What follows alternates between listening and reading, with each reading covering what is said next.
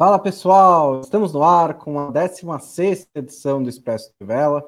À medida em que os números forem crescendo, a gente não souber mais falar, a gente vai parar de né, chamar desse jeito, mas é a edição número 16 do Expresso Trivela vai falar sobre as semifinais da Liga Europa. Todo mundo esperava, ou havia pelo menos uma boa chance de que houvesse mais uma final inglesa junto com a da Champions League, mas o Vila Real é treinado pelo Nay Emery, que não dá chance para ninguém na Liga Europa. Chegou pela quinta vez à final, três vezes consecutivas com Sevilha, foi campeão das três, levou o Arsenal à final contra o Chelsea, foi derrotado pelo Chelsea do Maurício Sarri, e agora volta à final com o Vila Real após segurar o 0 a 0 no estádio Emirates. No outro jogo, o Manchester United perdeu da Roma por 3 a 2 no estádio Olímpico, mas como tinha uma boa vantagem no primeiro jogo, via goleado por 6 a 2 está também mais uma vez na final, a segunda final dos Red Devils na Liga Europa. Estou aqui com o Leandro Stein para discutir esses dois jogos. Tudo bem, Stein? Tudo certo, vamos embora falar desses jogos que não trazem muita surpresa pelo que foi a ida, mas acho que a, a classificação do Villarreal acaba em evidência, né, marcando uma grande história do clube pela primeira vez em uma decisão continental. Vamos nessa. Já tem bastante gente aqui com a gente. A Letícia Ferreira Neto, por exemplo. O Caio Yokota. Rodrigo Vasconcelos está cantando em inglês. É, o Sérgio Ribeiro está por aqui. O Lucas Roelzi. O Gabriel. O Fabito Moino. E o Gabriel Lopes Moraes. Todo mundo mandando boa noite, porque nossos ouvintes são muito educados. Começar falando desse Arsenal 0, Vila Real 0. É, de novo, mais uma vez, mágica de Unai Emery na Liga Europa Quais, quais são, na sua opinião, Stein, os principais méritos do Vila Real nesse confronto? É, acho que o Vila Real está se mostrando ao longo dessa Liga Europa um time muito competitivo. Ele já tinha dado provas disso no Campeonato Espanhol, não conseguiu fazer uma campanha tão regular assim, caiu de nível, mas na Liga Europa conseguiu manter.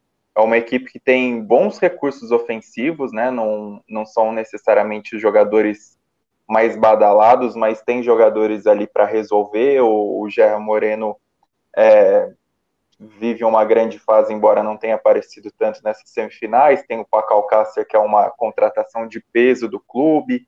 É, o Chukwueze saiu mais cedo hoje, mas também é um bom jogador. Então, acho que é uma equipe que tem, tem esses bons valores e ela acaba sendo muito sólida nessa Liga Europa.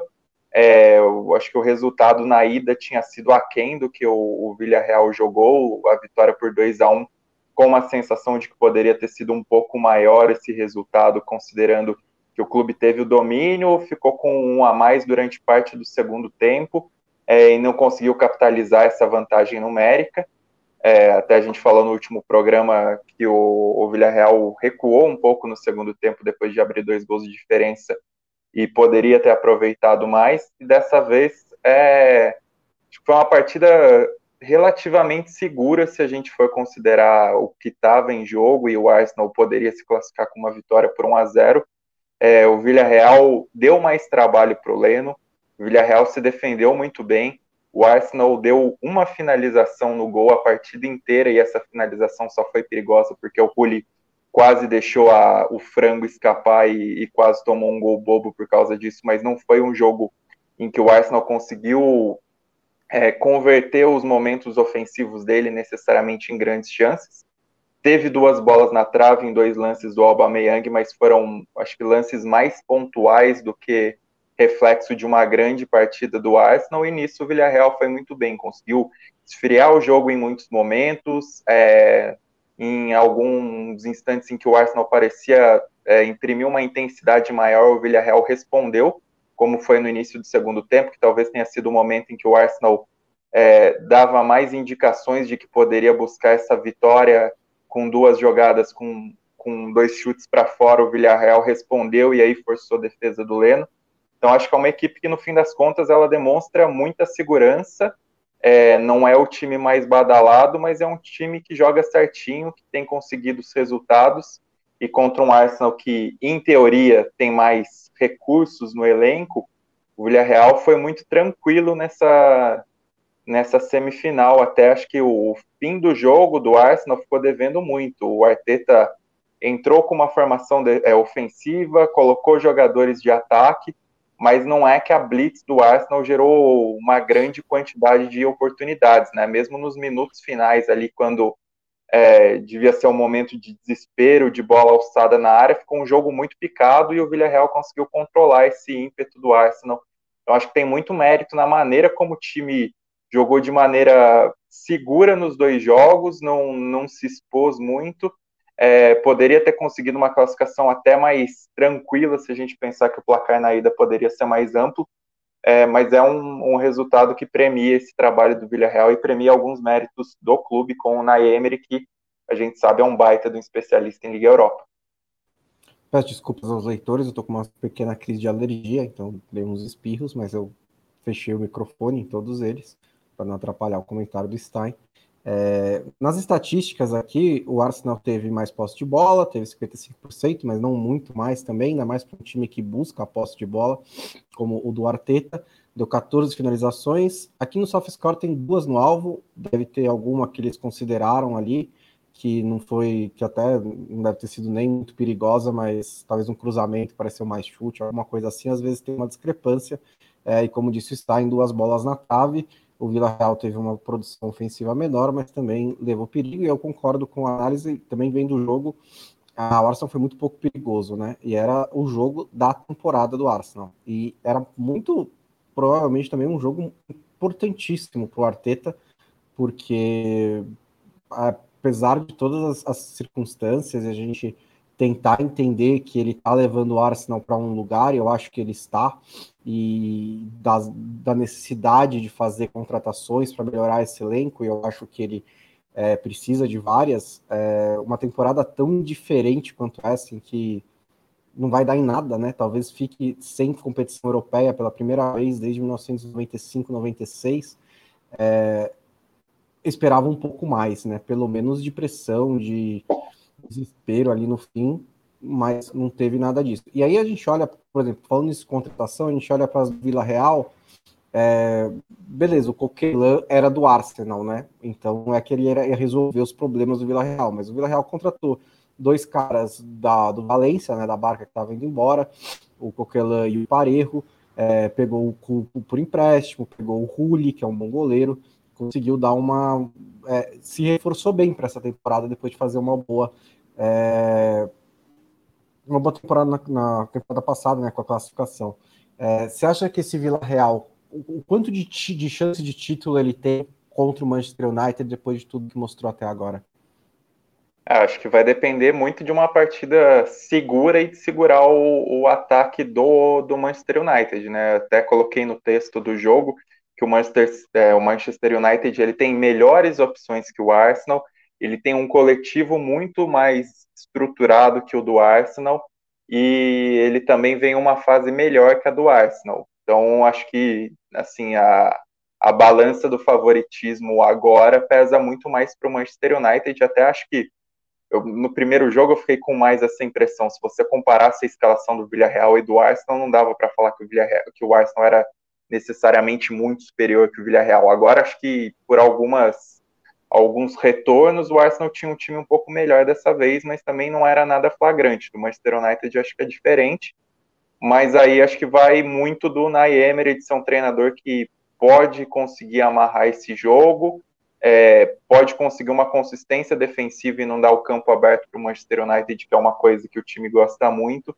Então, acho que o, o Villarreal, embora tenha uma equipe inferior, embora pegue um, adversário mais difícil dessa campanha, é, ele pode sim conseguir essa, essa vitória se conseguir amarrar o jogo, se conseguir deixar uma partida desconfortável para o Manchester United, considerando os méritos que o Manchester United tem muitas vezes, é, a maneira como o time gosta de jogar. Então, acho que ainda existe essa capacidade Villarreal tem jogadores perigosos para fazer diferença na frente individualmente, tem jogadores experientes, né? Se a gente for considerar Albiol, Alcácer, o Dani Parejo, então acho que tem muito esse peso de experiência e, e, e dá para fazer uma partida em 90 minutos que seja favorável. Não, não descartaria esse título do Villarreal, embora, claro, o Manchester United tenha mais recursos e seja um time com muito mais capacidade ofensiva do que o Arsenal, mas não acho tão difícil assim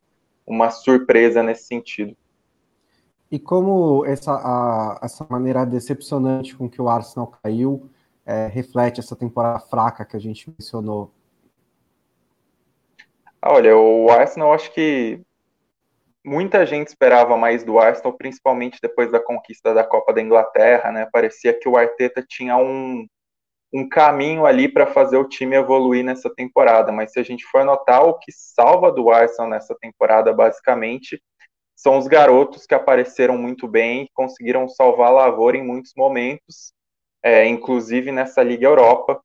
É, agora, olhando o rendimento total do time, olhando os problemas do time, olhando a sensação de estagnação, sensação de que muitos jogadores renomados ali estão aquém do que poderiam ter feito nessa temporada, acho que fica um, um saldo muito ruim, uma pressão muito grande sobre o Arteta. É, não é um bom trabalho nessa temporada, não dá para eximir isso, não dá para desculpar o Arteta quando se esperava que o time tivesse pelo menos uma identidade mais clara.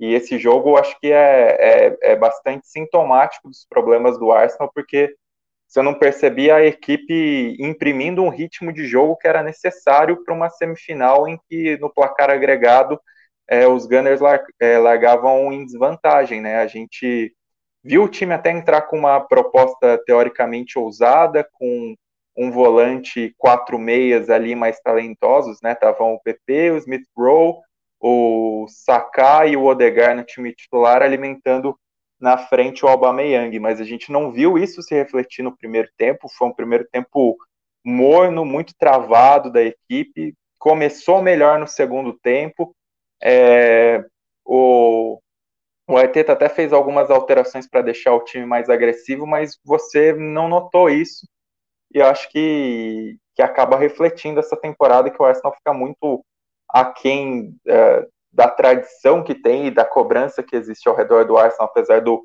apequenamento gradual do time durante os últimos anos, né, com os resultados muito ruins, agora ficar fora das competições europeias depois de 25 anos é, diz muito sobre os problemas que o clube vem, vem enfrentando e você não teve mesmo iniciativa individual ali, você não conseguia anotar. O Aubameyang teve os dois principais lances, mas assim que ele cabeceou a segunda bola na trave, ele saiu de campo e entrou o Lacazette num, numa substituição ali que, que já estava sendo preparada e tal, mas você, você vê um time que não, não tem necessariamente uma identidade, assim, o treinador pode até ter boas é, boas ideias em certo sentido, mas não que isso se aplique no jogo e não que isso se converta em sucesso do Arsenal, e isso foi muito bem exemplificado nesse jogo. O Villarreal é, conseguiu equilibrar o jogo em vários momentos, conseguiu ser mais perigoso em vários momentos e conseguiu travar os minutos finais em que o Arsenal não teve nenhum um abafim ali, num momento que não era só a classificação para a final que ele jogava, né? Como você bem frisou, era a última chance de fazer alguma coisa nessa temporada e disputar a final da Liga Europa para quem sabe conseguir o título e também a vaga na próxima Champions. É, o Arsenal é o nono colocado, ele está a sete pontos do sexto lugar, que no momento é o Tottenham, pode virar oito se o Liverpool ganhar do Manchester United, do jogo que foi adiado. É, então dá pela Premier League, mas faltam só quatro rodadas, então é muito, muito difícil. É, a principal decepção dessa temporada do Arsenal é a falta de evolução, porque é, quando você tem uma temporada em que a melhor notícia são os garotos, isso é interessante. Quando você tem duas em seguida, é porque tá faltando algumas outras boas notícias para se juntarem a esses garotos, né? O Taká já foi a grande destaque da temporada passada, a grande esperança do Arsenal. Ele melhorou nessa? Melhorou. É, apareceram outros moleques, principalmente o Smith Rowe, mas é, o Arsenal precisa de um avanço mais, mais rápido, né? E a gente esperava que viesse pelo menos um passo à frente nessa temporada. O Arsenal fez algumas contratações, manteve o Aubameyang, que foi uma grande renovação, é, mas, por exemplo, o William, que eu não achei que foi tão ruim assim a, a, aposta no William, pela experiência que ele tinha, pela maneira como ele era tão regular pelo Chelsea, acho que era principalmente isso que o Arsenal precisava, né? De um cara que fosse ali sempre nota 6,5, nota 7. Ele tem sido abaixo disso. Ele hoje entrou no só no, no, aos 35 minutos do segundo tempo. E vale lembrar e vale mostrar, é, destacar também que o, o, o Carteta foi tirar os caras do banco só no fim, né? Jogou Lacazette e Williams 35 minutos do segundo tempo, depois jogou o no lugar do Bellerin já nos acréscimos. É, não fez essas tentativas de deixar o time mais ofensivo, mas já estava com uma formação bem ofensiva. É, o Arsenal precisa de uma reformulação, não sei se vai ter dinheiro para isso, porque do jeito que está nesse momento, acaba virando também um cemitério de jogadores, porque o Thomas Partey, por exemplo, que era um ótimo volante no Atlético de Madrid, não tem conseguido brilhar no Arsenal. Ele faz bons jogos, ele consegue jogar ali, mas ele não chega a brilhar como ele fazia e como se esperava quando ele chegou. Acho que tem. O, o Arsenal teve que jogar essa semifinal de Liga Europa com o Pablo Mari e o Robbie Holding na defesa. O Mari é um bom zagueiro, a gente viu ele pelo Flamengo, mas ele está chegando agora na Europa. A gente ainda não viu ele dentro do contexto do cenário europeu. E o Holding, é, eu não sei o que acontece, com, porque ele ainda está ganhando tanto espaço no Arsenal, não é nada demais. É, então, é, tem muitos problemas para o Arsenal resolver e muito pouco tempo. E eu não sei quanto tempo, é, como é que vai ser esse cronograma entre esperar o Unai Emery evoluir um pouco, esperar o time evoluir e fazer as revoluções que o time precisa. O Arsenal parece um pouquinho perdido nesse momento. É, mandar mais um salve aqui, o Ale Fernandes Teixeira, o Adriano Zuierzikowski, Adriano Z, mandando também, perguntando se tem alguma chance desse Arsenal funcionar com Arteta na próxima temporada. A gente acabou de responder um pouquinho isso. E as posições mais carentes do Arsenal, acho que principalmente a defesa é um problema. É, o meio campo eu não sou fã também, mas acho que a defesa é um pouquinho mais urgente. Vamos falar um pouquinho de Manchester United e Roma, Stein? Bora falar um resultado que acho que depois do 6 a 2 da ida não teve necessariamente uma ameaça à classificação do Manchester United, mas a Roma acabou se sobressaindo, né? Conseguiu apresentar ainda um espírito mínimo de luta, é, conseguiu ser o time muito mais agressivo durante o jogo, conseguiu criar muito mais ocasiões e por mais que a vitória da Roma tenha sido por 3 a 2 é, dava uma impressão que se alguns lances ali mais perigosos é, conseguissem entrar no fim das contas, a Roma poderia é, realmente dar um calorzinho no Manchester United. A Roma teve 22 finalizações na noite, é, 12 finalizações no gol, e aí, se considerar que foram nove defesas do De Gea, ele foi realmente um personagem decisivo, né? Um De Gea não vive mais o melhor momento da carreira, foi questionado em, em vários momentos, principalmente nessa temporada, mas nesse jogo correspondeu e até em alguns momentos ali, principalmente quando a Roma ensaiou fazer um 3 a 1 ele acabou aparecendo e, e conseguiu segurar esse resultado. Manchester United é, ainda foi mais eficiente, de certa maneira, considerando que foram é, 13 finalizações, mas o time conseguiu criar seis grandes oportunidades, converteu duas vezes.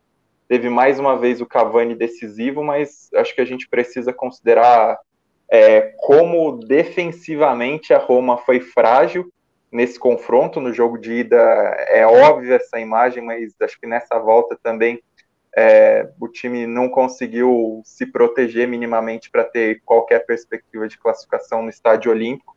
E aí a gente já projeta, considerando que José Mourinho vai chegar para o Mourinho fazer uma base do trabalho como ele gosta, ele não vai precisar apenas implantar as ideias dele, né? Ele vai precisar de novos nomes, porque a defesa da Roma realmente não tem tantos recursos assim. É, não é só uma questão de proteção em si, é uma questão de, de falta de jogadores mais confiáveis. E aí eu queria que você falasse, Bonsa, sobre é, o cobertor curto da Roma, né?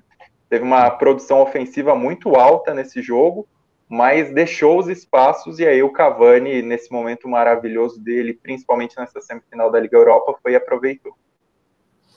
É, eu acho que o que você destacou é muito importante, porque é, é verdade que a Roma teve uma produção ofensiva para ganhar do Manchester United por mais do que um ou dois gols, mas a gente não pode não condicionar a postura do Manchester United ao primeiro jogo, né?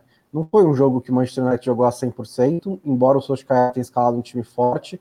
Foi um, um jogo em que o Manchester United administrou, quando precisava forçar um pouquinho mais, forçava, criou chances também, poderia ter feito mais do que dois gols. Então, é, o problema para Roma é que ela precisava mesmo equilibrar essa produção ofensiva com uma, uma atuação defensiva perfeita. E é impossível para esse time da Roma nesse estágio do trabalho. Então, até achei, acho que a aposta que o Paulo Fonseca fez foi correta. A gente vai atacar, a gente vai ser super ofensivo.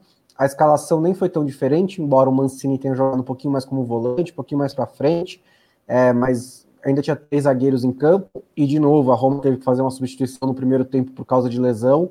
O Smalling saiu, é, isso também, lógico, não ajuda. É, então, assim, ele botou o time para frente, criou e falou: bom, agora a gente coloca na mão da sorte, né? É a gente converter as oportunidades e torcer para os caras errarem aqui atrás, porque as duas coisas sob o nosso controle a gente não vai conseguir. E não deu certo, não aconteceu. É, no primeiro tempo mesmo, o Cavani, o gol muito fácil, né? O Fred escapa no meio campo, joga para o Cavani, o Cavani bota para frente, livre, bate faz 1 a 0 Aí no começo do segundo tempo é quando teve um momento mais assim, será? Que é quando a Roma faz dois gols em cinco, em cinco minutos, pouco menos de cinco minutos, vira para 2 a 1 um. Fala, pô, se fizer mais um, deixar o Manchester United um pouco assustado, se conseguir mais dois em sequência, como se fosse super simples, né? Mas aí o, o, a defesa da Roma de novo vacila, porque ela estava jogando de um jeito muito resguardado. É, o Bruno Fernandes Cruz, o Cavani entra completamente livre dentro da área, faz 2 a 2 e ali acabou de vez, né? O que tivesse super aberto, mas ali acabou de vez. A Roma ainda pressionou, porque acho até que foi louvável a maneira como a Roma é, lutou. E no confronto inteiro, para ser sincero, em 75% do confronto. Porque o primeiro tempo no Old Trafford também foi honroso da Roma. O problema mesmo foi o segundo, e aí foi um problemaço, né? E, e, e acabou que nada mais importa depois daquele segundo tempo. Mas o primeiro lá foi legal e aqui o jogo no total foi uma atuação respeitável da Roma. Conseguiu depois ainda fazer um gol, conseguiu vencer, pelo menos tem isso, né? Venceu em casa, ok. É, mas esse cobertor curto ficou muito claro. Para criar tantas oportunidades quanto criou, a Roma teve que deixar a defesa muito, muito desguardada, muito vulnerável e aí contra um time que tem o Bruno Fernandes e o Cavani, é, não tinha muito como segurar, precisar de muita sorte mesmo.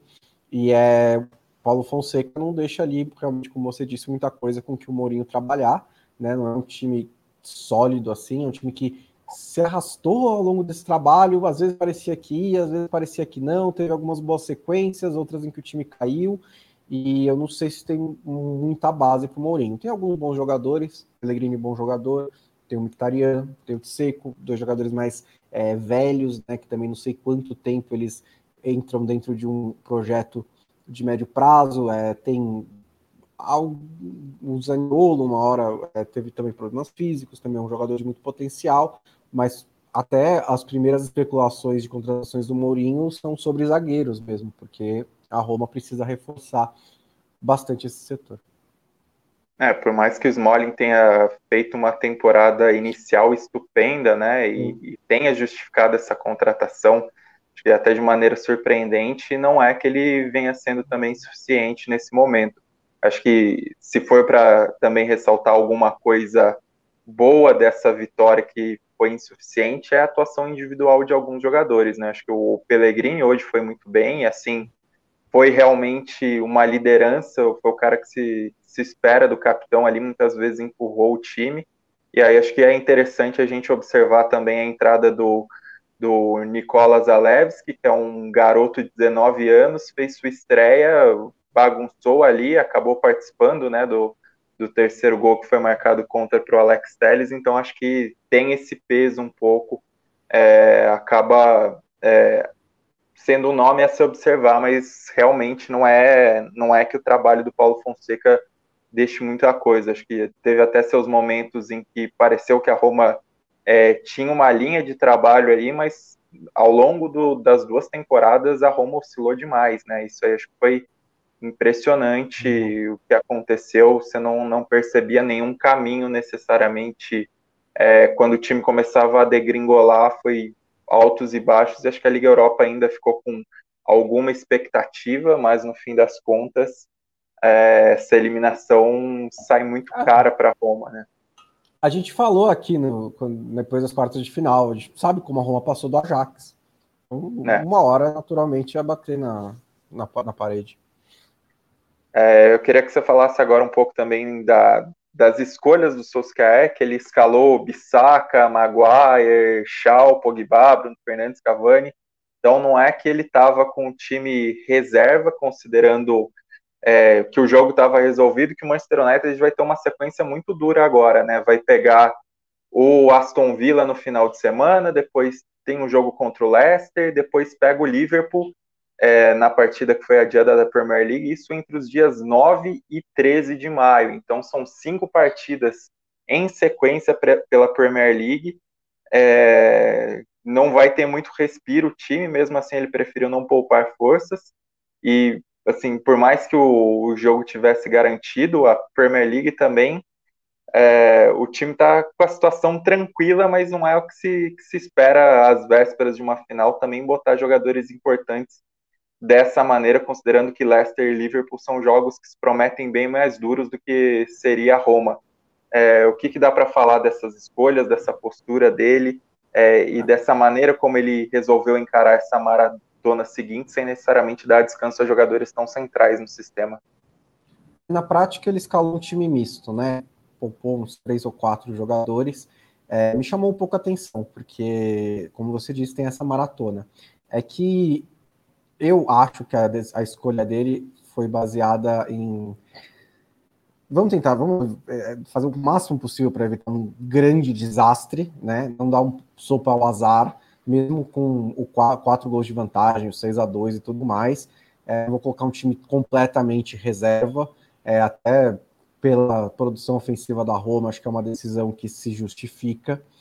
Porque, assim, na Premier League a situação é confortável e no, o Manchester City pode ser campeão já no fim de semana, né? Então não tem nem o que disfarçar de que você está brigando pelo título mais. Então, é por que, que ele vai poupar os caras aqui, correr um risco para jogar, para matar os caras em três jogos seguidos em cinco dias, sendo que o máximo que ele vai conseguir fazer é ser vice-campeão ele ainda tem uma vantagem muito saudável de quatro pontos para o Leicester com um jogo a menos, né? Que é esse jogo contra o Liverpool. Então, beleza, ele vai enfrentar o Leicester e o Liverpool em três dias. Então, é factível que ele termine essa, essa sequência a um ponto do Leicester, talvez a, um ponto só, talvez atrás. Mas faz mesmo diferença ser segundo colocado ou terceiro? É, o que ele tem que ver mesmo é que para o quinto colocado, que é o West Ham, tem nove pontos de vantagem com um jogo menos, então pode ser até 12. A vaga na Champions está garantida. É, até o West Ham no máximo faz 70 pontos, o, uma vitória o Manchester United faz 70 pontos. Então ali está garantido. Ele tomou uma decisão cautelosa e acho que justificadamente cautelosa de colocar um time forte contra a Roma. Administrou mais dentro do jogo, como eu, eu falei no outro comentário, não forçando muito, não precisando disso. É, quando apareceram as oportunidades, foi à frente, contra-atacou mais do que, que é bem o estilo do Solskjaer mesmo. E aí, deixa, se precisar, ele provavelmente em um desses dois jogos da semana, ele vai colocar um time bem reserva, imagino que contra o Leicester, porque o outro é um clássico, e também pelo calendário, né, porque vai ter um no fim de semana, e tem o, Vai ter outro na terça, outro na quinta e depois outro só na outra terça. Então, dá para fazer isso. O, o que está no meio você poupar um pouco, até porque depois do Liverpool é o Fulham em casa. O Fulham provavelmente já vai estar tá rebaixado, então dá para descansar todo mundo. Então, acho que, apesar de chamar um pouco a atenção que o Solskjaer tenha colocado um time forte, apesar da vantagem, acho que foi uma decisão justificada e que não, não deve atrapalhar em nada a temporada do United. E só para fechar, bom, eu queria que você falasse também um pouco do significado que essa Liga Europa pode ter para o Manchester United, porque é, de 2017 tinha um peso porque o time realmente não estava rendendo bem na Premier League. Agora é diferente, já que a, a vaga na Champions está garantida. É, você tem um finalmente uma sensação maior de de ascensão com o Solskjaer, que também é um trabalho que já teve suas oscilações, foi muito empolgante em alguns momentos e muito decepcionante, mas no fim ele se mantém no cargo e talvez agora seja o um momento é, mais planificado assim da, da passagem do Solskjaer, que realmente acho que dá uma perspectiva para a próxima temporada. e que um título desse porte pode significar para a continuidade do Manchester United nesse momento? É, aquela temporada ela foi seguida de muito investimento, né? No seguinte chegou o Lukaku, é, chegou o Matite, depois em janeiro chegou o Alex Sanches, é, e o time até acho que foi vice-campeão inglês, mas muito longe do Manchester City e jogando mal. Né? Essa é a principal questão. Eu acho que jogando mal. É, eu vejo evolução palpável do time do Solskjaer. É, eu sempre fui muito cético em relação ao trabalho dele. Eu ainda acho que há treinadores que poderiam fazer mais. Eu acho que ele ainda deixa muito para chance. Mas é inegável que ele tem feito um bom trabalho e que o trabalho está evoluindo, né? Que é o máximo que você pode pedir de um treinador é que ele apresente evolução. Eu acho que dá para você defender que parte dessa evolução parte de nomes melhores que ele tem à disposição. É, o time até chegar ao Bruno Fernandes estava ainda num estado ruim. Bruno Fernandes melhorou muito. O Cavani chegou e parece tentou um outro passo. Eu acho que é, existe ali uma maneira de, de, de analisar que os jogadores estão resolvendo as coisas para o Solskjaer. Mas isso não tira todo o mérito do Solskjaer, porque ele também tem que fazer trabalhos fora do tático, né? Ele é uma ele é amado pelos jogadores. Todos os relatos dizem que todo mundo gosta do Solskjaer. Ele dentro do clube é muito respeitado. Ele é uma lembrança da era do Alex Ferguson que está por ali, que faz as coisas de uma maneira muito similar. É, não que ele tenha nada a ver com a qualidade do Ferguson como treinador, mas os métodos ali, a maneira de levar o dia a dia, ele acaba é, lembrando aquela época.